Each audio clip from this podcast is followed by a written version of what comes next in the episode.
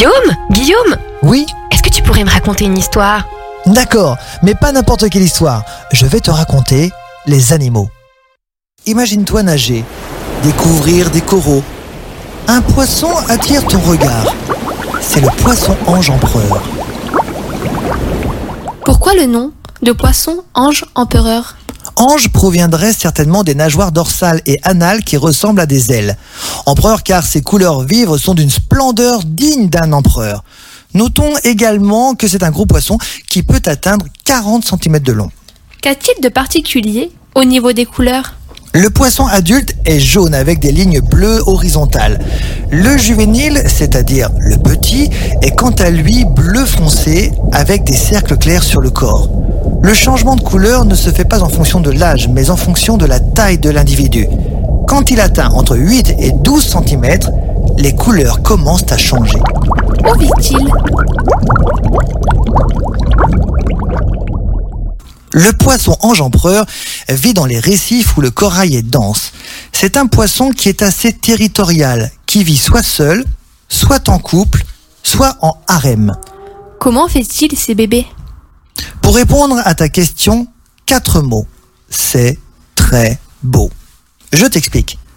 En milieu naturel, au crépuscule, le couple de poissons ange empereur fraîchement formé se précipite à la surface, loin de la barrière de corail où il vit, pour s'accoupler dans la zone où les œufs fécondés peuvent être emmenés par les courants.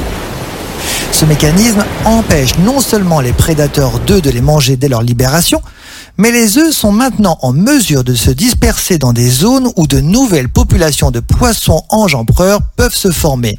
Cela permet une pérennité physique maximale de l'espèce. Une petite anecdote. Sais-tu ce que signifie hermaphrodite?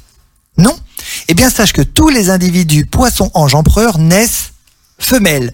Oui, ce sont toutes des femelles. Mais quand elles vieillissent, certaines deviennent des mâles. Ainsi, ils peuvent s'accoupler pour donner des œufs, puis de nouvelles femelles. Peut-on alors différencier les mâles des femelles? Eh bien malheureusement, non. Tu ne pourras jamais voir la différence. Est-il craintif? Craintif, mais territorial, et ce malgré sa petite taille. Il n'hésite pas à charger l'homme qui s'aventure trop près de son territoire. Il n'apprécie pas trop les étrangers proches de lui et de son corail. De quoi se nourrit-il? On dit que ce poisson est spongivore. Joli nom, n'est-ce pas? C'est-à-dire qu'il va manger des éponges de mer.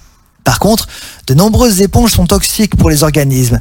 Le poisson ange empereur va alors sélectionner ces éponges afin de ne pas tomber malade. Impressionnant, non? Ce podcast vous a été proposé par Radio Pitchoun et compté par Clara Moreno et Guillaume Covini. Merci pour votre écoute. On vous dit à bientôt pour de prochaines histoires.